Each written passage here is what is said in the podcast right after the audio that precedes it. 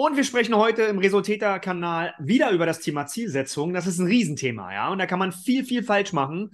Und es ist natürlich auch die Basis für alles. Deswegen ähm, eine weitere, ein weiterer wichtiger Faktor für die Zielformulierung und die Zielsetzung ist, Ziele müssen messbar formuliert werden. Das heißt, ja, wir nehmen das Business-Beispiel. Wir haben schon über Zielformulierung hinsichtlich der Spezifität gesprochen, wenn ein Ziel spezifisch formuliert sein soll.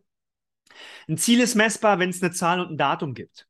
Ja, also wenn du sagst, ich möchte bis 31.12.2022 einen Mindestbruttoumsatz haben im Jahr von 100.000, ob das jetzt viel oder wenig ist, kann man diskutieren dann gibt es eigentlich unumrückbar, muss klar sein, was das für dich monatlich zum Beispiel bedeutet. Was muss ich im Monat verdienen, damit ich zum Schluss bei 100.000 brutto rauskomme? Ja, das kann ich sehr leicht ausrechnen. Und dann habe ich auch ein Maß und einen Maßstab, wo stehe ich eigentlich? Und habe ein sehr gutes Feedback an mich selbst. Ja, ich kann sehr, sehr schön Selbstreflexion betreiben ja, wo bin ich? Ist das realistisch? Bin ich gut unterwegs? Muss ich mehr tun? Oder äh, kann ich vielleicht mal einen Gang zurückschalten?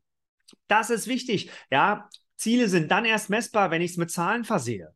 Genauso ist es im Sport, wenn ich abnehmen oder zunehmen möchte. Ja, wenn ich sage, ich möchte bis zum 31.12. diesen Jahres 10 Kilo abnehmen, dann gibt es ein Datum und es gibt eine Zahl.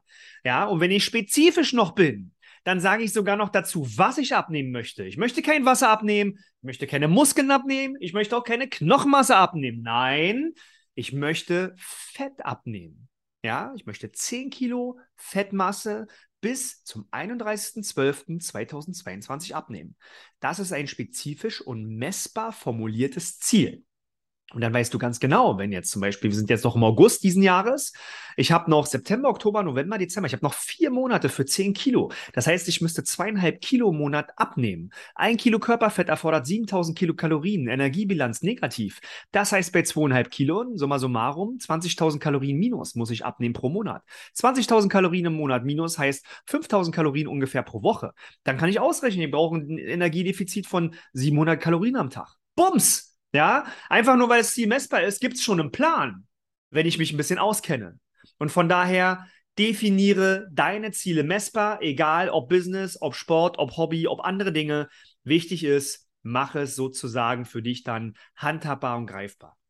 In diesem Sinne, schau dir auch die anderen Folgen an im Resultäter-Kanal zu Zielen. Und ich freue mich natürlich sehr, wenn du das weiterempfiehlst, weil ich glaube, das würde sehr, sehr vielen helfen. Ich merke das sehr oft im Coaching, dass die meisten, selbst die sich mit den Themen beschäftigen, keine gut formulierten Ziele haben. Und das ist, wie gesagt, die Basis.